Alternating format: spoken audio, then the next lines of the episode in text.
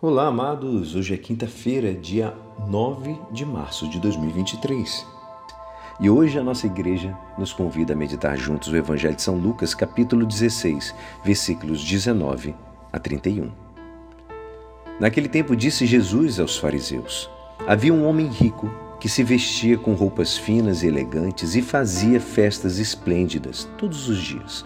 Um pobre chamado Lázaro, cheio de feridas, estava no chão à porta do rico. Ele queria matar a fome com as sobras que caíam da mesa do rico, e além disso, vinham os cachorros lamber suas feridas. Quando o pobre morreu, os anjos levaram-no para junto de Abraão. Morreu também o rico e foi enterrado.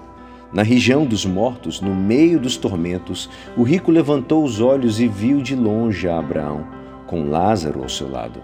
Então gritou: Pai Abraão, tem piedade de mim.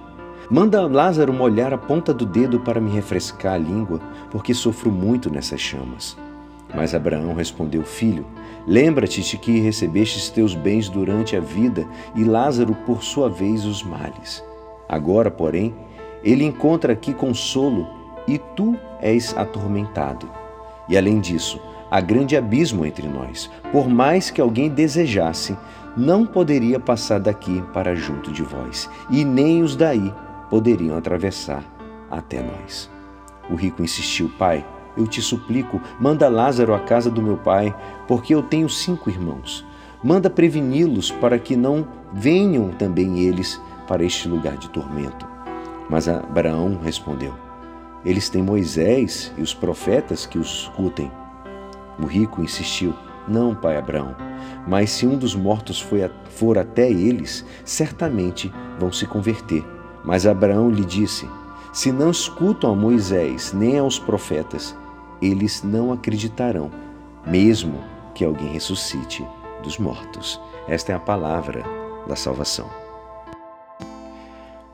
Hoje, amados, Jesus apresentou para nossa advertência a imagem de uma tal alma devastada pela arrogância e opulência que criou ela mesma um fosso intransponível entre si e o pobre. O fosso do encerramento dentro dos prazeres materiais. O fosso do esquecimento do outro, da incapacidade de amar. Nessa parábola, não fala do destino definitivo depois do, do juízo universal, desse juízo final, mas retoma a concepção do judaísmo antigo, de uma condição intermediária entre morte e ressurreição um estado em que falta ainda a última sentença.